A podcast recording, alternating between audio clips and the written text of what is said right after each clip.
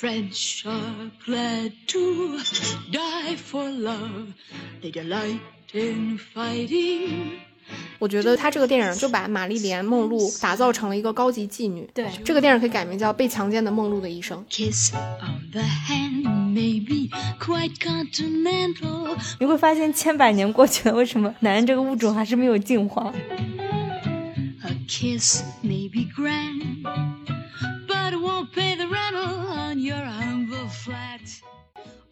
欢迎收听电影疗养院，大家好，我是二零二二年了，还是想不通为什么男人喜欢在荧幕上看女人裸露胸脯的小猪猪。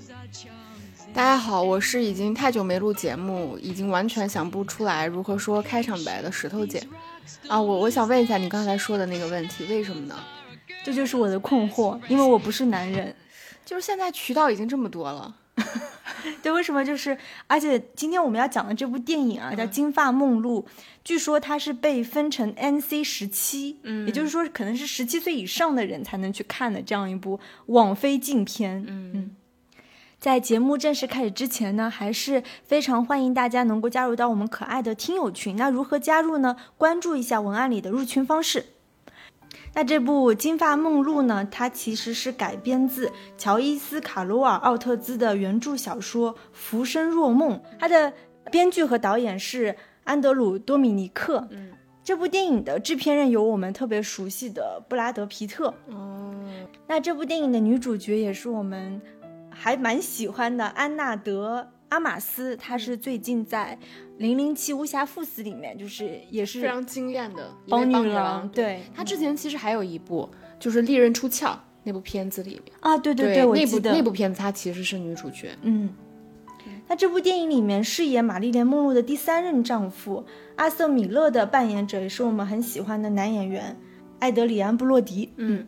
呃，因为其实玛丽莲梦露，我觉得尽管说她已经过世有六十年的时间了。对吧？她是一九六二年八月五号去世的，那距今其实已经有超过，呃已经有六十年的时间。嗯嗯但是你会感觉这个女明星，无论说她是作为一个演员，还是作为一位歌手，作为一位巨星，甚至到目前为止，她其实已经变成了一种文化符号，仍然就是有非常多被大家去解读，然后去谈资的这个。空间，所以我觉得今天我们要聊到的这部《金发梦露》，我觉得说实话，它倒是是一部蛮新奇的角度。在我们正式开始聊这部电影开始之前吧，我觉得你还是先先可以简单给大家讲一下这部电影它大概在聊什么。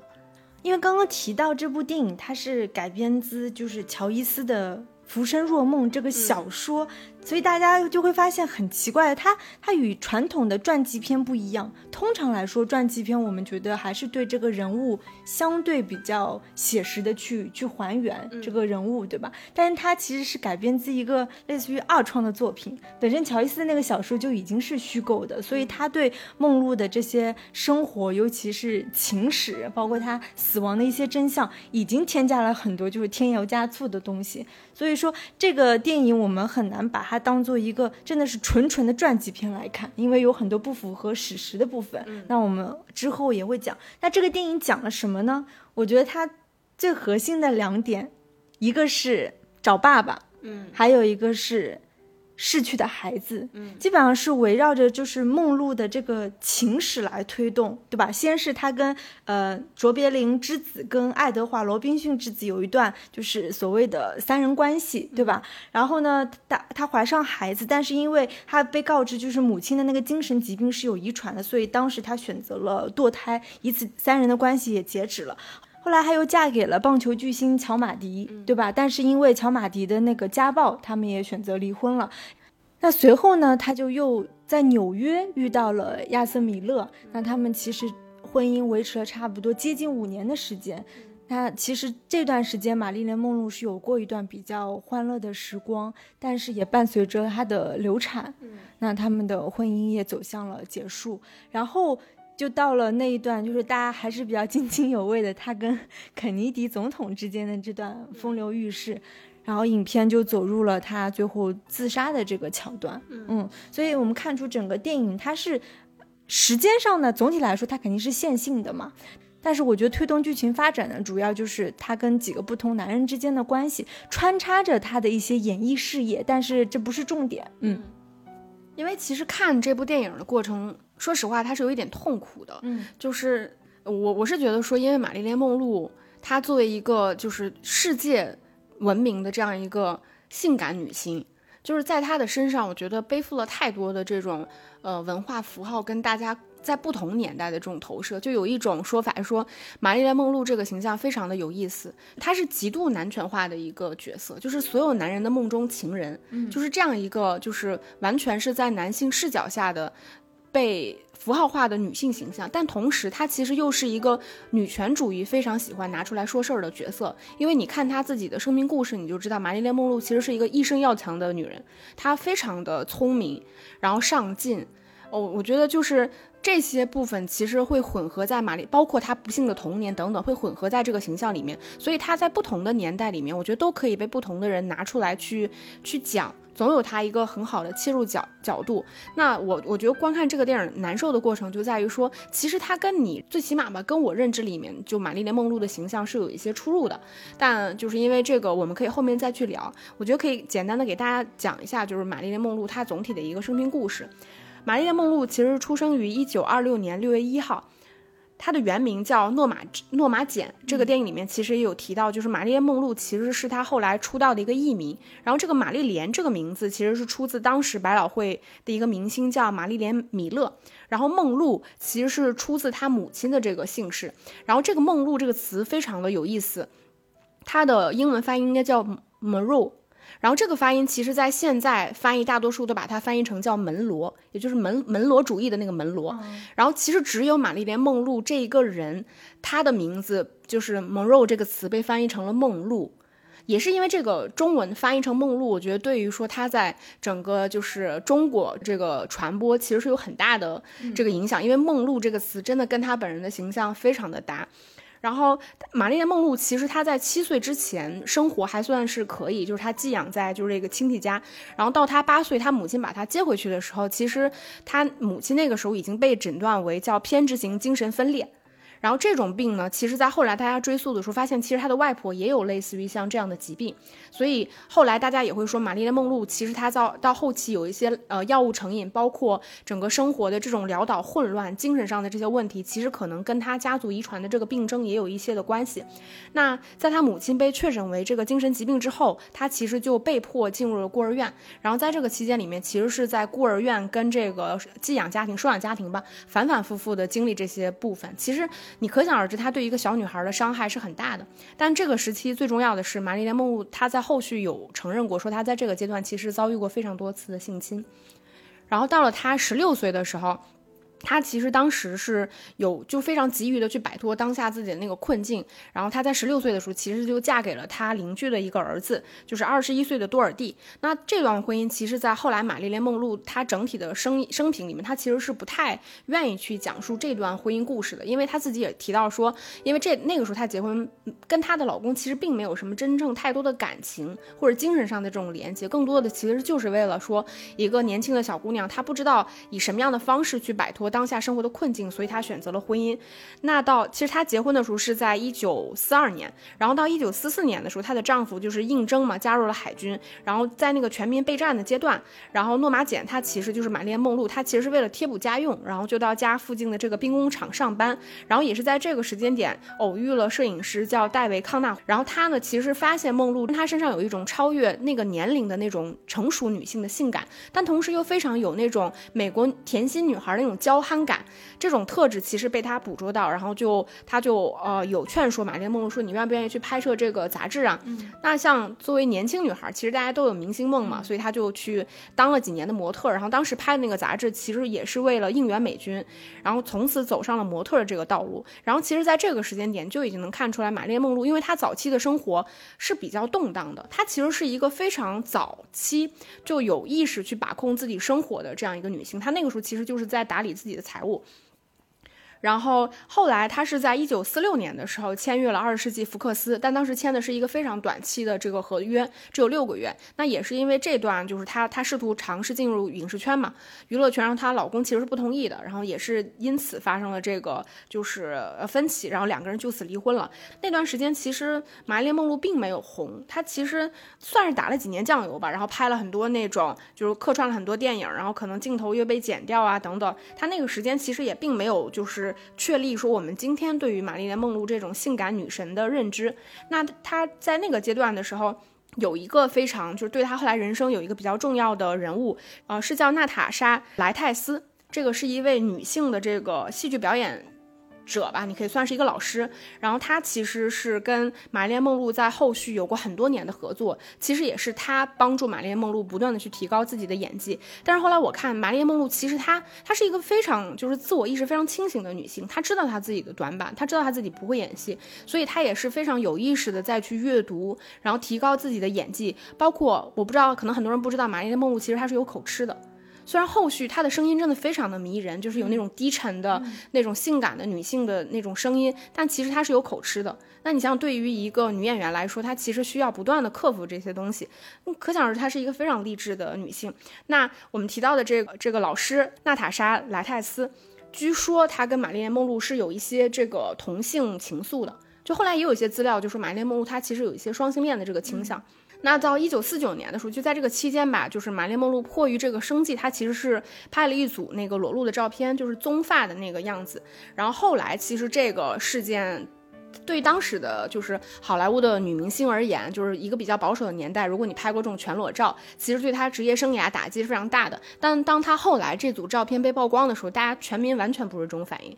就大家其实还是很喜欢玛丽莲梦露，就是有把她整个艳星的这种呃身份推到了一个高潮，但同时大众可能对于一个就是极度性感的这个形象，就是反而侧面印证了说她就是这样一个风情万种的，就是美丽的女性。然后，呃，在这个时间点里边，就是算是他打酱油的这些年，他其实先后是傍上了两位大佬。第一位是福克斯的高管，叫约瑟夫·申克，然后是他把呃玛丽莲·梦露介绍给了哥伦比亚，他就是他从福克斯结束之后就签约了哥伦比亚，然后后来就是也跟哥伦比亚解约，就是也没有很红嘛。然后是后来他又认识了一位就是对他的职业生涯非常有影响力的一个做经济的大佬，叫约翰海德。然后约翰海德其实是把玛丽莲梦露重新推回了福克斯，然后并且签了七年的这个合约，也是在此阶段，其实玛丽莲梦露是有整容的。就是是这个海德他自掏腰包帮玛丽莲梦露整了，主要是鼻子跟下巴。然后也是在这个阶段，我们开始发现玛丽莲梦露有了她比较标志的脸上的那颗痣。其实她本人是没有那颗痣的，就是这颗痣其实是有提升她本人的这种性感跟这个辨识度。那到五零年的时候，其实他是拍了很多部电影，就是包括像《快乐爱情》、去赫马霍克的票、火球、铁臂金刚、夜阑人未静等等。就是最后这一部是约翰休斯顿拍的片子，当然他都不是非常吃重的。然后到了呃五一年的时候，就是算是玛丽莲梦露事业的一个就是开始起点吧，就是她的曝光开始大大的增加，然后也拍了很多的戏，但也都不是说非常吃重的。呃，电影呃吃重的这个角色，到五二年的时候，算是他职业生涯的一个突破。他在那个时候拍了一部叫《夜间冲突》的电影，然后在里边其实饰演的是一个罐头厂的女工。其实跟我们后来认知的梦露的形象是有一些不太一样的。我感觉他反而把梦露那种偏嗯、男性化的，就是强悍的那一面，就是我虽然很美，但是我性格是有强硬的那个部分，我觉得是有表啊。表现出来的。然后这部电影其实算是他整个职业生涯的一个转折点吧。然后再到六三年的时候，梦露是拍了《飞扑怒潮》，然后接下来是《绅士爱美人》，然后包括像这个《怨嫁金龟婿》等等。因为直到是到一九五五年，然后玛丽莲梦露其实是拍了比利华尔德的《七年之痒》，这个其实现在看起来它就是一部非常直男向的性喜剧，但这个电影贡献了一幕非常就直到今天吧，也被万人所模仿的，就是梦露站在那个地铁的出风口的那个地方，然后一阵风撩起了她的白裙，然后她在那捂住长裙的那个非常性感的那一幕。但如果你看那个电影，你会发现，其实电影里面并没有出现梦露真正真正经典的那个镜头，她真正经典的镜头其实是在拍那个宣传片的时候，然后放出来的。在梦露整个她在好莱坞的这个职业生涯里边，我觉得有有一个事件吧，我觉得其实是可以拿出来聊一聊的，因为当时的整个好莱坞大制片厂，它对于整个演员的把控是非常严格的，就是可能很多人都已经是大明星了，家喻户晓大明星，但其实他们拿着非常低廉的这个片酬。像梦露当时也是，他跟二十世纪福克斯签的那个片呃片约其实是七年嘛，但相当于在这部电影里面，他也有提到，就是他每周的片酬可能是五百美元，然后可能一个月就是两两两三千块美元这样的程度，就不管你拍多少片，你都是这个片酬。但梦露当时是非常刚的，就是她意识到说，她其实是以她已经是个万人迷，已经是个大明星了。包括她在就是福克斯拍摄的几部电影，可能真的能帮福克斯带来几百万的这个利润。然后他那个时候做了一个非常大胆的决定，就是跟福克斯撕逼，说，然后在外面独立的成立了自己的工作室，然后也跟福克斯进行漫长的这个呃打官司。他的这个个人工作室其实对于后续，就大家后续认为说他是对于整个大制片厂制度瓦解的一个很重要的推手，因为你可想而知，在那个年代，你演员其实哪怕是明星，其实都是制片厂的一个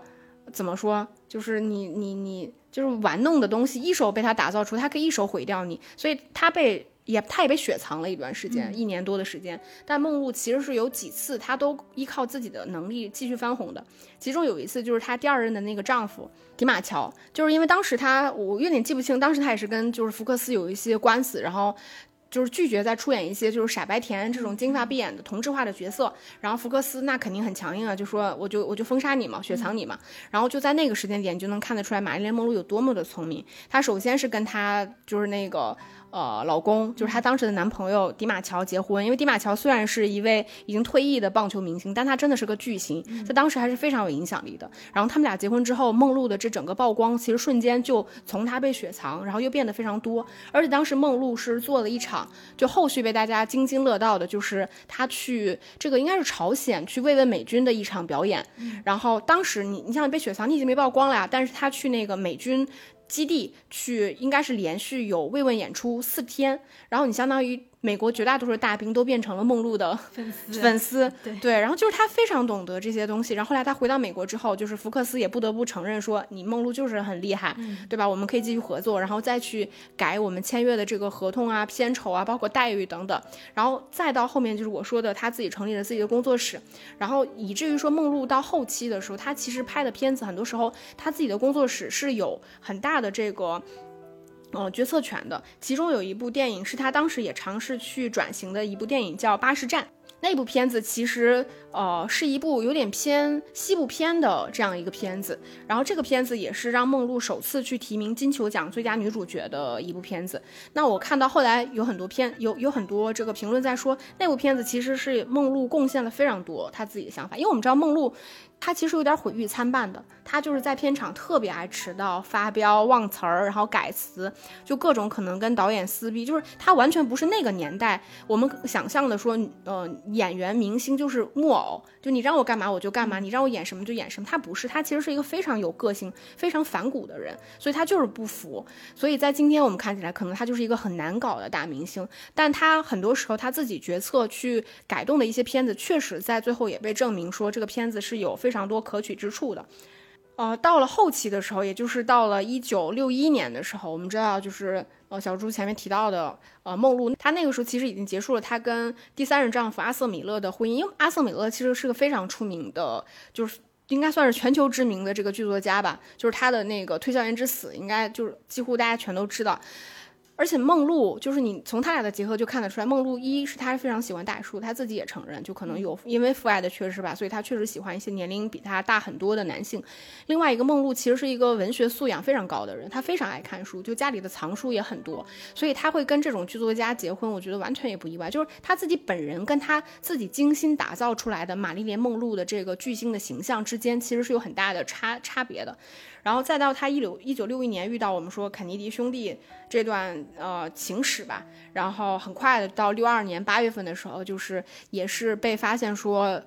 呃药物中毒，精神类药物中毒过量呃使用，然后导致他死亡。为什么后续大家一直觉得玛丽莲梦露的死很蹊跷呢？就有很多坊间传闻了。一个是因为他当时的死状其实是有点奇怪的，就我后来看了一下那个照片，就是他其实是整个人趴，就是头是被趴在就是那个床上，摁在床上，然后整个人是躺平的那个状态。就是这个其实不太符合，如果一个人真的药物是服用过量之后，就是你不会自己把自己窒息而死，那个那个自杀其实有些奇怪。然后也有一些就各种小道消息，就是说梦露可能手边有一些就是美国各种政商大佬，什么黑帮之类的那种黑料啊，什么日记本啊，说有也有丢失什么，但这种事情其实本身是无从考量的。但我我觉得你你看梦露整体就是已经被印证的医生，你会发现她其实是一个非常矛盾的、复杂的这么一个女性。然后她自己也提到过，她说可能就是世世界上很非常多的男人愿意花很多钱来买我的一吻，但是却没有人愿意花一美分了解我的灵魂。嗯，对，就是她自己其实是对于自己的命运、身份，我觉得有很多。就是非常清醒的认知，尽管说她可能并没有能力或者无力去改变这一切，但她绝对不是就是一个傻白甜的女性。包括我觉得，就今天我们看起来说，玛丽莲梦露能够在去世六十年后，这个形象仍然精精盛不衰吧？我觉得跟她自己一手打造的这个形象是有非常直接的关联。你可以说，玛丽莲梦露形象最最后最大的幕后推手就是她自己。就刚刚石头姐已经带我们梳理了一下，就整个玛丽莲梦露的生平，嗯，然后可以发现，就是电影当中的一些细节，其实到目前为止，嗯，我只能说是孰真孰假吧。比如说那段所谓的三 P 关系，嗯，那据说。现实中的梦露其实从来没有过那段三人行，但她的确跟小查理卓别林传过绯闻。嗯，而且我我记得之前我也看到他的一个尸检报告，就是就那个 PDF 扫描图，就是发在网上，就说他的尸检报告证明他其实也从来没有主动进行过堕胎手术。所以电影当中呢，就多次流产，其实也有待商榷吧。然后还有就是，呃，关于。肯尼迪兄弟的这种谣言，就是前两年刚刚出的那个，迄今为止最权威的梦露传记那本书，叫《玛丽莲梦露：冒号谎言与真相》。其实那本书就详细披露了梦露之死涉及到肯尼迪兄弟的谣言是如何演变和形成的。包括我今天在网上也看到，就是最早报道就是他的死跟肯尼迪兄弟有关的那个记者，其实是拿了五万块钱的一个所谓的红包去制造这种谣言的。因为刚刚私下也跟石头姐讨论，就是他也许真的跟肯尼迪有过一段情，但是当时就是说肯尼迪的那个弟弟嘛，叫罗伯特肯尼迪，其实说他是一个非常非常。非常虔诚的是那种，就是民主主义分子，而且他跟他的妻子的关系，跟儿女之间关系是非常好，以至于就是所有人都不相信，就是梦露会跟罗伯特肯尼迪有什么关系。所以说这种，而且他们那本书当中也披露说，梦露其实跟肯尼迪总统总共也就见过四次面。嗯，至于他们就如何产生那么强烈的什么情感纠葛，还涉及到情杀等等，也很可能是后来者。就是那种营销号嘛，我们现在叫营销号，就为了流量博取眼球写出来的东西，嗯。但是因为斯人已逝，我们也很难再去就是去还原所谓的真相嘛。我们只能通过很多不同的传记作品、传记的书去帮助我们多了解一下玛丽莲梦露。如果大家对玛丽莲梦露的生平或者她的很多解密还很感兴趣的话，大家可以去看一下其他的传记作品。有一部就是叫《梦露传》的迷你剧，嗯，它的英文名也叫《Blonde》，然后它其实也是根据那个乔伊斯·卡罗尔的那个改改编而成的。还有一部叫《双面玛丽莲》，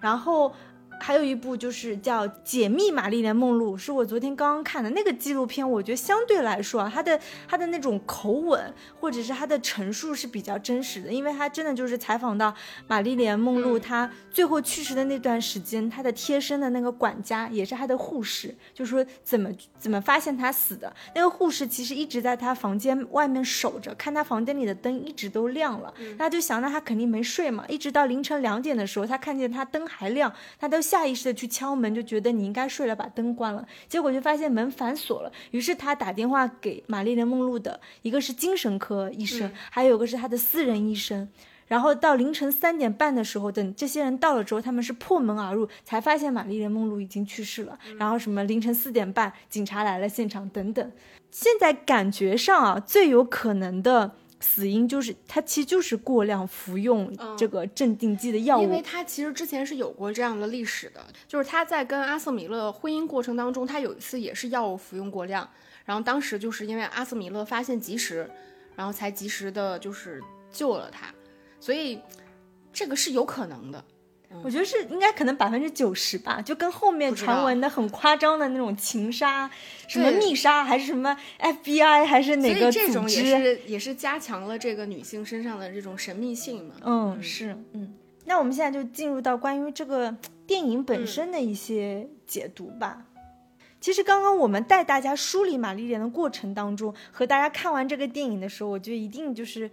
会有一个比较大的反差，就是关于玛丽莲梦露她本身的性格，嗯，对吧？电影当中大家是什么印象呢？一个是傻白甜，嗯，然后恋爱脑，恋爱脑，对吧？就是看见每一任情人都只会喊爸爸的，对。然后他面对他的一些人生的际遇的安排，比如说什么见可能见制片人的老板，比如说演戏，他都是一副很被动的样子，他是茫然的被推着走，就包括他的经纪人告诉他，你现在不能跟。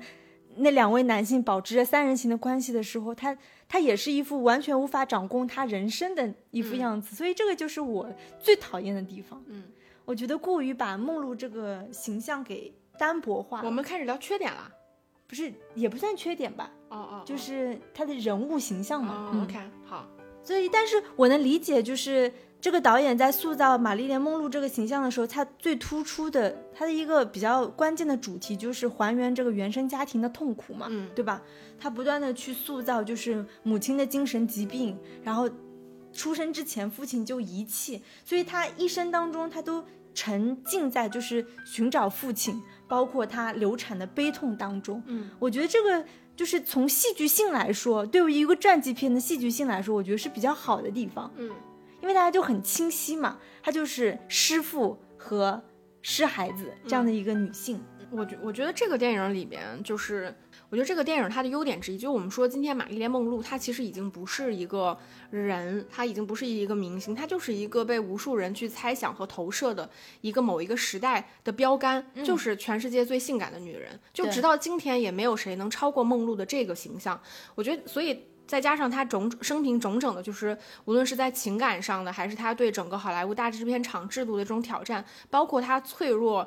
就是这种非常复杂的形象，我觉得本身就带给大家非常多的猜想。那这个电影里面，我觉得它其实算是梦露某一个角度的切入点，他试图去解构，就通过解构的方式。然后让我们看到说梦露这个形象，她在荧幕外是什么样的。所以这个电影里边，我觉得它一个比较明显的做法是，它除了有复刻一些梦露曾经非常经典的，就是比如说无论是在幕后也好，还是在电影中关键的这个场面也好之外，其实它大多数时候处理梦露的职业是以非常轻描淡写的方式，他把梦露大多数的就是人生。着重点是聚焦在了他几段情感关系，对吧？第一段是说那个那两个两对兄那一对兄弟。那我我后来私下里跟你说，其实我是觉得他这个三人行其实是可能有影射，就是肯尼迪兄弟的这个关系，因为他其实是并没有跟什么艾迪罗宾森是那个查理卓别林的儿子这种三人行的这种关系，所以我在猜他可能源头是有影射这个部分。但总体来说，你能看到。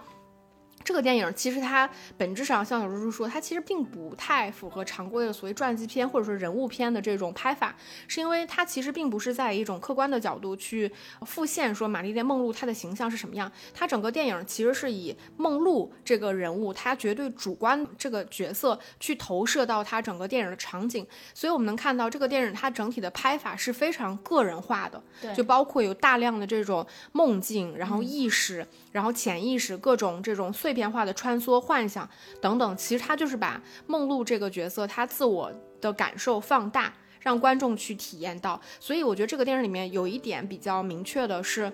小如说的，我觉得他对于他形象最大的一个收拢点是在于说，他他其实主题我所我觉得算是蛮当下的，嗯就是他把呃梦露置于几种就是情感的背叛里面，比如说你的父亲会背叛你，你的母亲会背叛你，你的情人会背叛你，你的婚姻会背叛你，你的孩子会背背背叛你，你得到的权势也会背叛你，就是所有人都在伤害梦露。就是一个女性，她在这种环境下，其实她是没有任何依靠解脱的。就是他其实是把他置于一个绝对的受害者的形象。当然，你也可以说他把梦露个人的主观能动性就几乎弱化到没有，是令人一件是一件令人非常不适的事情，对吧？因为我觉得可想而知，就是虽然是我们这都是猜想，我觉得可想而知，梦露她的生存环境或者说她整个的人生经历肯定是没有令人愉快。像我们提前面提到的，她其实。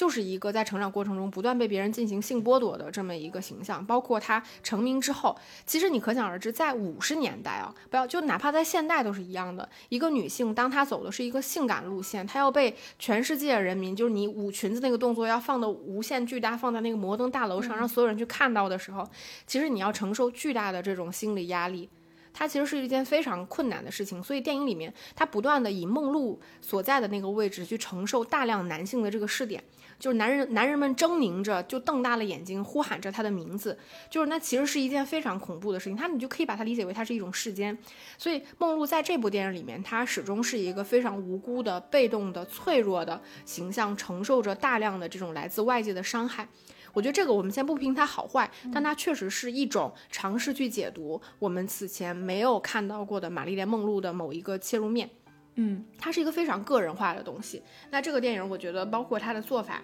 就是你你周围有大量的这种变形、扭曲，我觉得等等，包括我们能看到里边，当他第一次失去孩子，以及他精神非常脆弱的时候，他可能会穿梭回曾经他母亲就是燃烧的那个房子里面，就他母亲试图去掐死他的那个场景里边。就是那个是曾经把他困住的地方，包括也是在那个房子里面，就是他母亲给他构建了一个非常完美的父亲的形象，就试图告诉他说，这个父亲他其实是能够拯救你的。这个也是梦露他在后续所有人生里面无数次去寄予期望的这么一个一个男性虚幻的男性的形象，就是他非常需要这个东西，也也才会发生。我们说在电影里面，他不断的去喊他的情人，喊他的就是那个老公叫 daddy 的这种令人不适的场景。就是至少在梦露的这个形象里边吧，我觉得她其实是有去把这条线梳理的非常的完整，包括我觉得他不断的去放大梦露的这种感受，他自己不断的去强调说诺玛简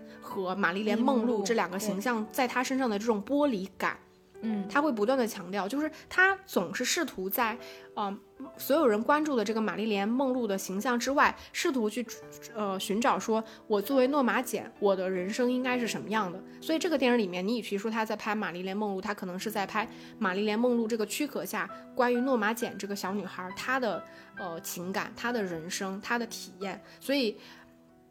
你可以说她非常的被动，非常的怯懦，那也可能确实就是这个小女孩她自己的那种精神状态。我觉得在这个位置上，我觉得她是是还蛮新鲜的一个角度吧。嗯，所以这种非线性叙事拍法的这种传记片，就让我想到了之前我还算挺喜欢的一部戴安娜王妃的传记片《斯宾塞》，也是这两年的比较新的片子。它的拍摄手法或者是它的风格其实非常类似，它是大量去堆砌这种主观化的镜头，然后是以主角的个人的情绪去去带动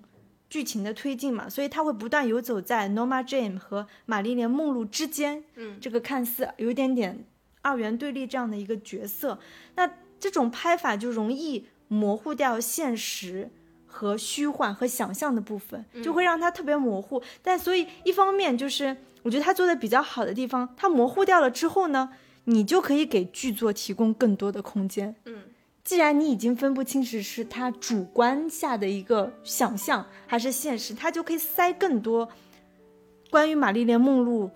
就是意象的部分、符号的东西、男人的视点等等，他就有了更多的空间。但另外一方面就是。我会觉得它营造出一种好莱坞体制下的强烈对比。其实这部电影当中并没有说把它背后的，比如说福克斯什么这种东西把它特别具象化，但是因为它那种风格化的拍法，对吧？有点很很虚焦的，然后那个镜头变形的那种拍法，就会让我们感受到一种好像是一个楚楚可怜的一个金发尤物，和他背后一个看不见的、很深不可测的背后的强大体制的一种所谓的矛盾和对抗，就是那种一方面是好莱坞的那种叫浮光掠影，一方面是这个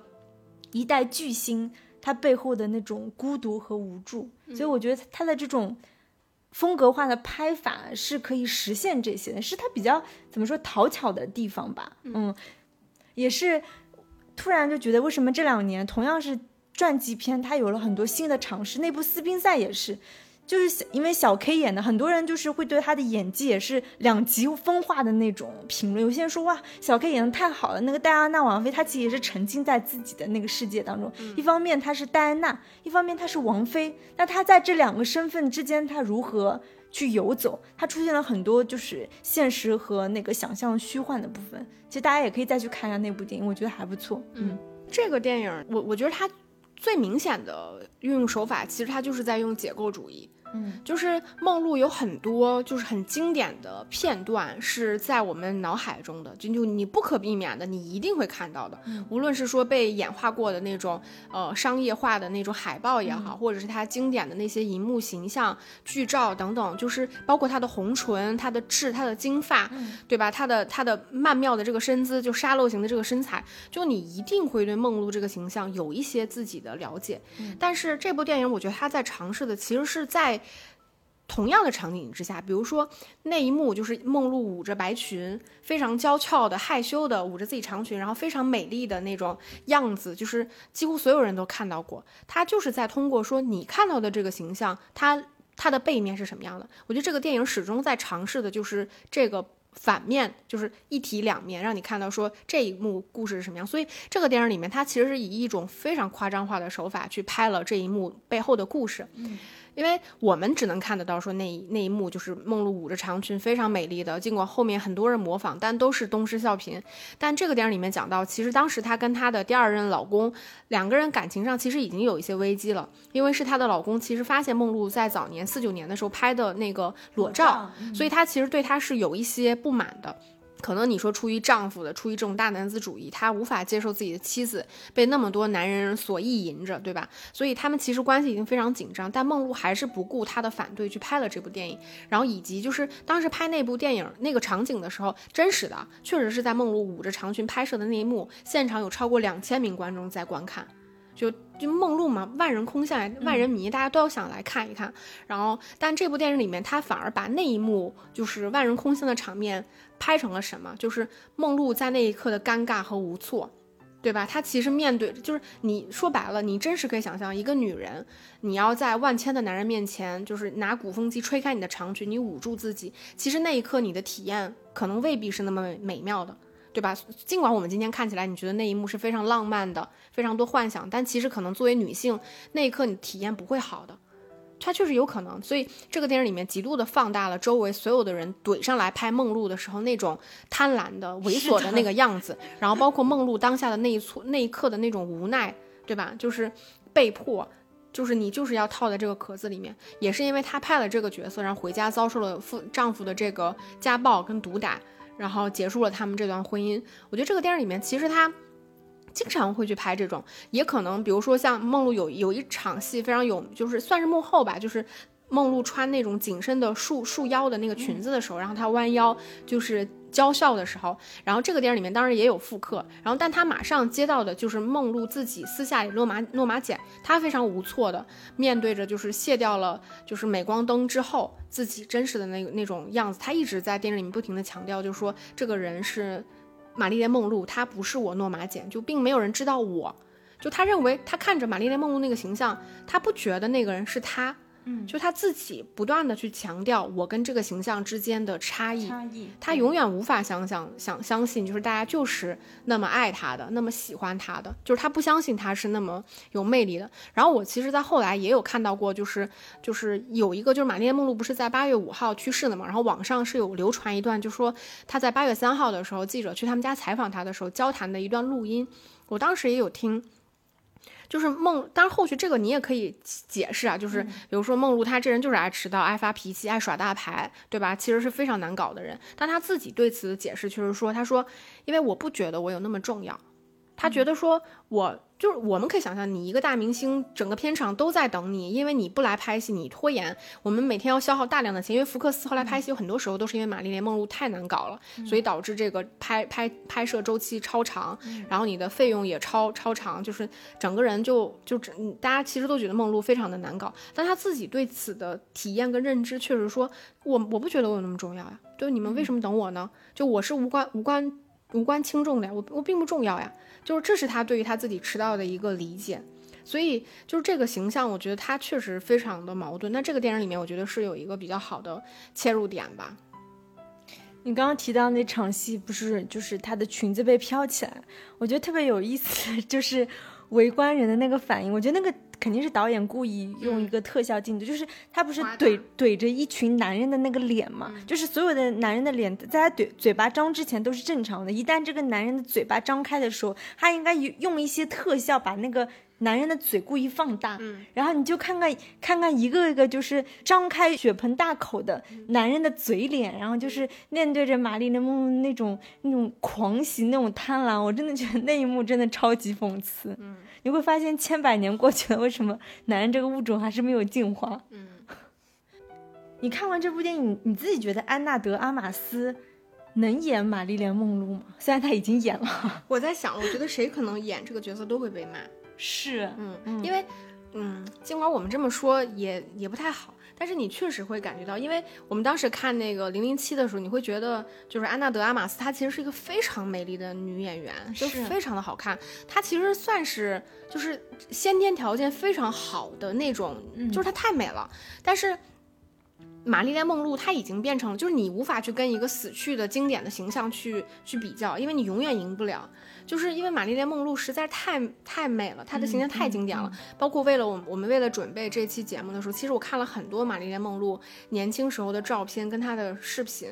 就是她实在是太美了。就是我就说她的美其实是有迹可循的。我就是为什么玛丽莲梦露她非常的聪明，就是你甚至能从她早期的时候，她可能很像就是傻大妞的那种娇憨的那个样子，到她后来风情万种的那种迷人的样子的那种美，就是既然我是一个女人，我都觉得这个世界上为什么有这么美的女人？就她一颦一笑，她都是这个世界上就是最美的大明星。我都你就可以想象，这这个女人一定花了非常多的精力去去调整她自己。我甚至在网上看到一个，就是玛丽莲梦露，就是明星嘛，大家可能。都嗯无法想象的这些，就是你看玛丽莲梦露的笑容，她在不同的时期，她早期的时候，因为他有一点就是他的鼻尖过长，嗯，然后他笑的时候，其实他脸颊的这个肉的走势其实是有一点，你会觉得他笑的很虽然很甜美，但是没有那么的自然，没有那么从容。但到后来的时候，其实玛丽莲梦露就是微微扬起下巴，然后似笑非笑的时候，你会觉得非常的迷人，她笑的非常的从容，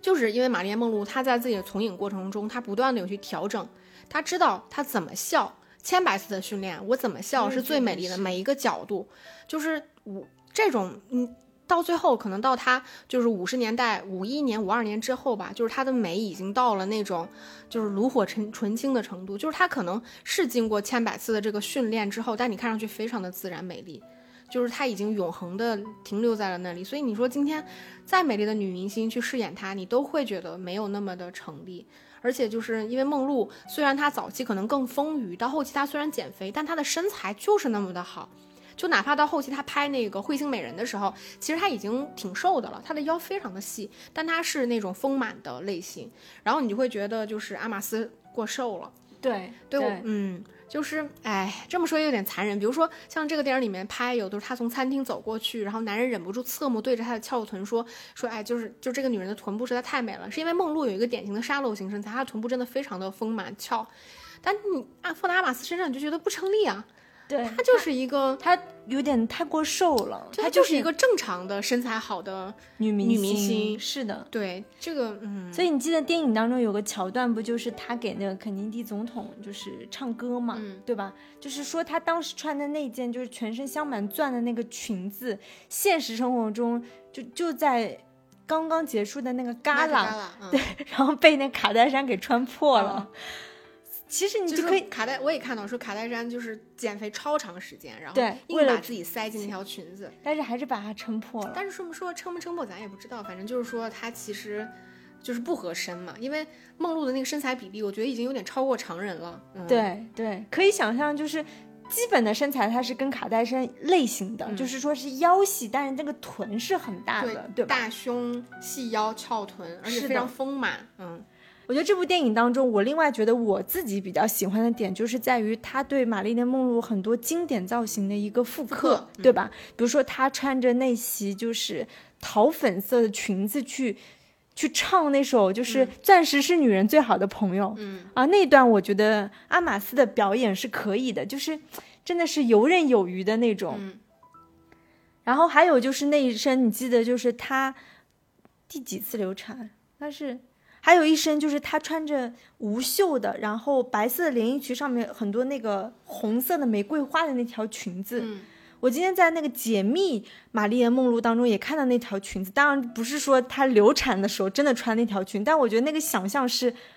你想，一个女人穿着玫瑰色的裙子，但突然她感觉自己流产了，那个血是从玫瑰花上面这个血慢慢的漫开来。我当时就觉得这个东西就是，可能就是女人看了这种就感觉在心上扎上一刀。我觉得那是很很形象的一幕，对吧？嗯，一些造型的运用，我觉得是 OK 的，因为你现在看起来，玛丽莲梦露的当时在当时的造型太美了，嗯，就是不愧是那个，她一定也是他们那个年代的时尚 icon，就是嗯她穿衣服太好看了，就无论是穿那种各种你觉得凸显身材的连衣裙，因为这个店里面大量的复刻，包括那种波点裙啊，对，对吧？然后非常彩色的那种裙子，就是她无论是什么样类型的，就是她都能呃，就是 hold 住 hold 得很好。包括她穿一些就是白衬衫啊这种非常随意的，黑毛衣、白裤子，就是嗯太美了。就是我想说啥来着？你想说啥呀？我想说啥来着？你只在说太美了。没有穷了没有没有，没有我是说，就是她的那些造型，就是她她的那种对于时尚的这种审美嗯度，真的是非常高的。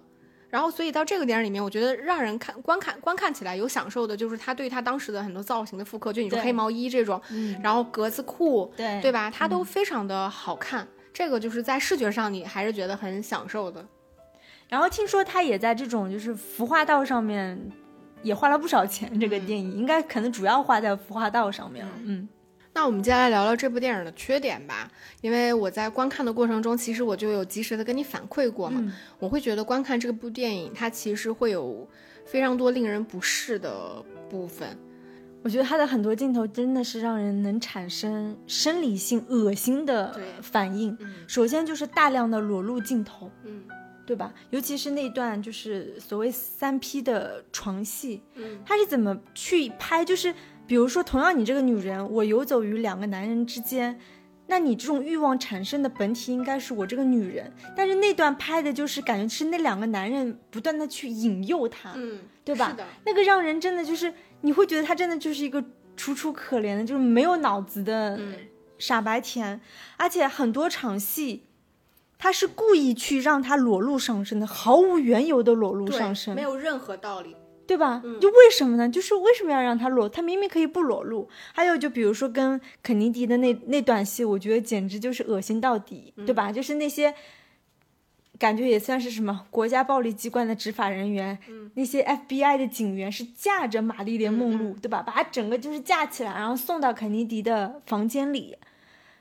然后那段耸人听闻，对吧？简直了，就是你嗯。口交，然后你就会发现，就是玛丽莲梦露还给自己洗脑，对吧？还不断的给他说我我是谁，我在哪里，我在干什么，不断的给自己洗脑，真的是把那个我我不知道，就是有一些，因为我知道在美国还是很多人很喜欢肯尼迪总统的，对吧？因为这个总统可能在他们的历史上的地位也是非凡，所以我不知道他们看到这个镜头的时候会不会很愤怒，因为其实也挺抹黑那个 总统形象的。还有一个镜头我最忍不了的就是。他有一个流产的戏，他是给那个子宫内的镜头的嘛，是从子宫内的视角去看那些医生和护士如何去把那个孩子拿掉。嗯那个真的，我真的看了就觉得非常恐惧和恶心。嗯，其实我你说到这个地方，我想到这个电影里面它有两两两类不同的，就是其实就是你可以说就是子宫这个东西，它从内往外拍，就是拍这些医生怎么拿掉这个孩子。孩子从其实你说这个，你可以说它里边这个视角是谁呢？就是你可以说它是一个孩子的试点嘛，就是一个未出生的婴儿的试点嘛，就是它其实是个未知的。但这个电影里面，因为我我自己最不喜欢的一点啊，我觉得就是它这个电影就把玛丽莲梦露打造成了一个高级妓女。对，这个电影可以改名叫《被强奸的梦露的一生》，对吧？你会觉得这个电影里面所有的男人都试图想要去强奸梦露，就是他，我当然可以理解他想要拍的就是梦露，他对于自己身体的被剥夺。包括所有男性，就是有，就是应该是到比较后面了，就在她流产之后，然后她有一幕就是梦露在做梦的时候，可能拍了一个非常恶心的，就是从她算是阴道吧，那里有一个视点出去，看到一个男人的目光，然后到她第二天，她全身是血的从床床上醒来的时候，就是她有一种就是这个角色，这个女性在被强奸，被那个时代被那个时代所有的男性强奸的那种隐喻在，但是其实我觉得。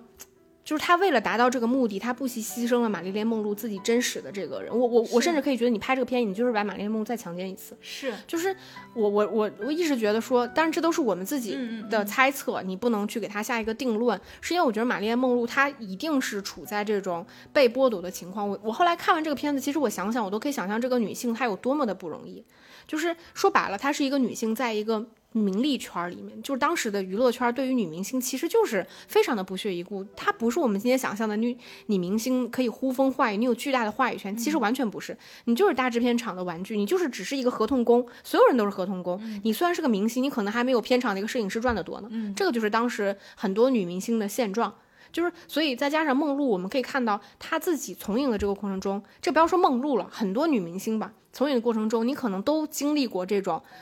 自己的身体被剥夺，你可能就是靠着身体上位，这个过程你大概率吧，你未必是享受的，对吧？你可能都很痛苦，我觉得没有问题。但是其实你真实的从梦露来看，她不可否认的，她一定有借用自己的身体，就你去利用你自己的身体去上位，这个是一个非常主动的行为，哪怕你过得很痛苦，但这是你女性一个主动的行为，就是你因为你知道你用你的身体可以交换到某些东西，包括梦露后来自己也说，她说我对男人回馈的方式就是跟他们睡觉。对吧？就是他，他知他懂得利用自己的身体，但我觉得另外一方面就是他承受在这种，就是一方面，嗯，梦露其实在当时的，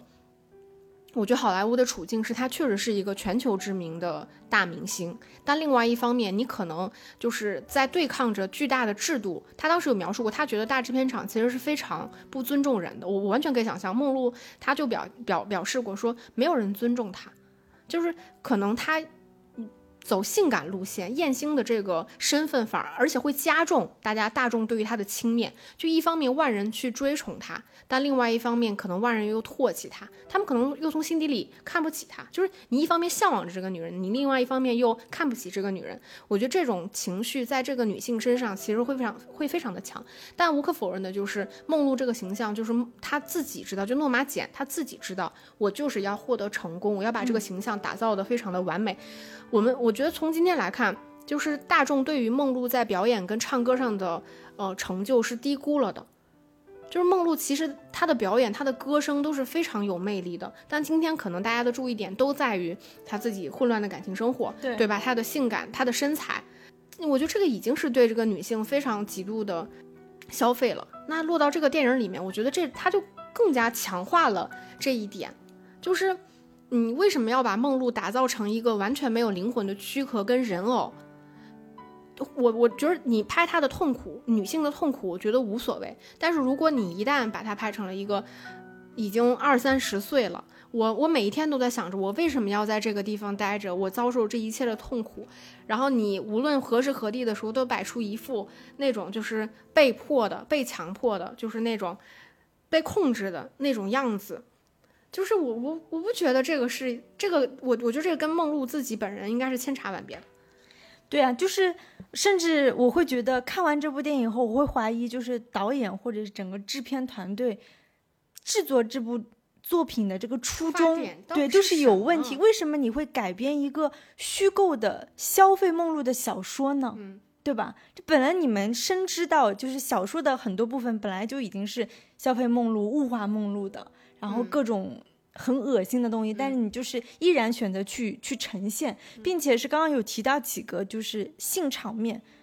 其实它很像拍就是 porn 那样去对拍，是对吧？如果同样你要去拍性场面，一般你都要拍双方吧，不论我是你们是同性还是异性，我要看到双方的一个反应。但是你会发现，所有的这些镜头，你只能看到玛丽莲梦露她的她的表情，嗯，她的呻吟、她的叫唤、她的痛苦、她的悲哀，我看不到那个对方的男性。对吧？我觉得这种就是很很色情片的拍法，我就觉得很不平等，完呃不要说平等，是完全没有对等的一个、一个拍法，让人很恶心。而且就是，就我我真的不不知道为什么非要把就是梦露拍成了真的像高级妓女一样的。就是她再惨，她也是一个女明星，她是当时好莱坞首屈一指，甚至好莱坞就是可能二三十年最成功的女明星。嗯嗯，而且当时因为她后期跟大制片厂对垒，包括自己的在事业上的规划，其实梦露是很有钱的。嗯，她的生活一点儿都不落魄。嗯，就是你看拍这个片子到后期的时候，梦露自己一个人在家里面神神神叨叨。就是我我我相信，可能真实他的精神状况已经很不稳定了。嗯，就包括我听到那段采访的时候，你会发现梦露她的情绪就是起起伏伏，包括她笑声总是非常的不合时宜。但是你不能用一种非常小人物的底层的心态去看一个大明星他落魄的样子。嗯梦露没有那么落魄。就是她是有管家，她是有私人医生的，什么自己在自己家里面翻来翻去翻不到十个十块钱，这种哦对钱包找不着，怎么就可能就能给他拍的那么落魄呢？好像就是他他就是被大制片厂剥夺到那种程度，是剥夺没错，但人家反抗了。嗯，就是你为什么把人家反抗的部分完全去掉了之后，把它打造成一个落魄的、被所有人剥夺到连几块钱零钱都找不到的这种女明星呢？就是这个根本不是真实的梦露，而且就比如说跟肯尼迪那段，就是真的非常的令人不适。对，就是梦露她自己是可能情感生活非常的丰富，也可能有就是不得已的部分。但我我自己看到的就是他跟肯尼迪交往的时候，其实他自己也是有野心的，他也在想说是不是我有可能变成第一夫人。包括我当时看到是说梦露其实当时是有条专线可以直接打到肯尼迪的办公室，但这也都是传闻啊。嗯我是觉得说她不是一个妓女，嗯你妓女是你嫖客花钱就可以的，就是如果你真的想招惹一个女明星，她还是要有一个你来我往的，不是说你真的就是把她拖到你们家里边儿，对对，就就墙上，这这不是一个女明星好吗？就是你这么拍法，我我真的觉得你就是把这形象拿出来又消费了一次，就是它让人极度的不适，就是你把这个女人置于何地呢？对啊，他的这种就是我们刚刚聊到的，比如说什么非线性叙事的拍法，然后主观镜头的堆砌，它的确是给你的剧作创造了一定的空间，但它的空间也是主要是为了去物化和消费梦露。我觉得你完全可以不用拍梦露，你可以直接说这个形象它不叫玛丽莲梦露，对吧？你拍另外一个，你就是一个完全虚构的女，随便哪个金发碧眼的一个女女明星女明星对，星，你就这么拍，我觉得跟他他也成立啊，对吧？你只要把前面他自己遭受的那些铺垫好了，他跟玛丽莲梦露有什么关系呢？对吧？对，这个女人的所有主观能动性都被你拿掉了。所以这部电影后来本来不是很有野心，说要冲击一下那个威尼斯嘛？嗯听说他是拿到了威尼斯场刊最低分，嗯 就是我觉得这是肯定的。我觉得欧洲人应该也受不了他的那种拍法。所以我在看的时候，我也在揣测，我觉得他确实是，他是确实是想试图去表达一种极端的女权的东西，就是所有人，全世界每一个人对这个女性的剥夺以及她的脆弱，但是她的落脚点完成的实在太低低廉了。就是你比如说这个电影，它固然给大家提供了一些就是你很时光时装片的拍法，把梦露曾经那些光辉的部分给大家看出来了，对吧？包括就什么在三三三人行的时候，在电影院。他落马简看着电影里面的大荧幕上的那个玛丽莲梦露，然后下面两三个人还在搞来搞去，就是反正你你你就说吧，他他有解构没错，他也有复刻了一些经典的东西没错，但是这些复刻经典反而让我看起来，我觉得是一种非常偷懒的做法。就是你就是有给我一种你既要又要还要的感觉，就是你既要让大家看到就是玛丽莲梦露最经典的东西，因为你这个非常偷懒，你甚至只是唤起大家最浅层的记忆，因为这些记忆本身已经停留在大众对于玛丽莲梦露的认知里，你只需要把这些经典的就是呃电影的片段对复刻出来。对吧？或者她一些经典的形象复刻出来，让大众唤起说啊，这个女人是玛丽莲梦露，然后再去拿她一些幕后的东西去做一个对比，这个做法实在是过于的粗制滥造了，我觉得非常的就是简单，就你你他甚至也并没有真的试图去真正了解说玛丽莲梦露是什么是什么样的。是这样，所以我们现在其实也在认真的批判，就是创作者的初衷。我我刚刚还看到一段英文的采访，就是导演他自己说，他说：“请问这世界上有人认真在看玛丽莲梦露的电影吗？没有，他自己觉得没有。嗯那他为什么要拍这个电影呢？对啊，我看到这个的时候也觉得有点气愤，嗯，说明他自己内心深处，他说不定他也完全不认 care，同、不啊 care 梦露是一个真正的怎么样的人，他只在意他创造出的这个玛丽莲梦露的形象。对啊，所以我就说这个电影完全是解构嘛，嗯，你只能说它有一个好一个新的角度风格，对，它嗯是，我觉得它是在现在这个语境之下，虽然你看起来还是不舒服，但它确实是符合现在的这个风潮啊。我觉得它完全不像就是你之前聊的那个，就是法国那个导演叫什么朱朱莉亚·迪库诺拍的那个《生吃》跟《泰》，嗯就是它尽管也会给你强烈的那种生理不适，嗯但这种生理不适本身，它是一种极度的女性化视角下女性体验。对这种纯感官层面的这种放大，体验层面的放大，它放大的是一种女性的体验。嗯，我觉得它的出发点跟做法完全没问题，但唠到这部片子，你就会发现，它尽管也是放大了玛丽莲梦露这个女性形象，她当下的所有的体验，嗯但这一切就反而是你可以说这个女人她是没有灵魂的，嗯她是被你剥夺完了之后，你又自己塞了一个你自己想象中你想要完成的东西到了这个躯壳里面。嗯嗯，那我们批评了这么多，如果就是表个态度，你觉得你是就是推荐大家去看的，还是不推荐大家去看呢？其实我还是推荐大家去看的。我推荐大家去看的目的是为了让大家跟我们一起去思考嗯所谓对女性的剥夺。嗯，我觉得这个是可以拿拿拿来做一个反面教材去大家去聊的，所以还是推荐大家去看，不然我们就不至于说要做这期节目了嘛。嗯嗯，那我们今天就差不多聊到这里，那就下期再见吧，拜拜拜拜。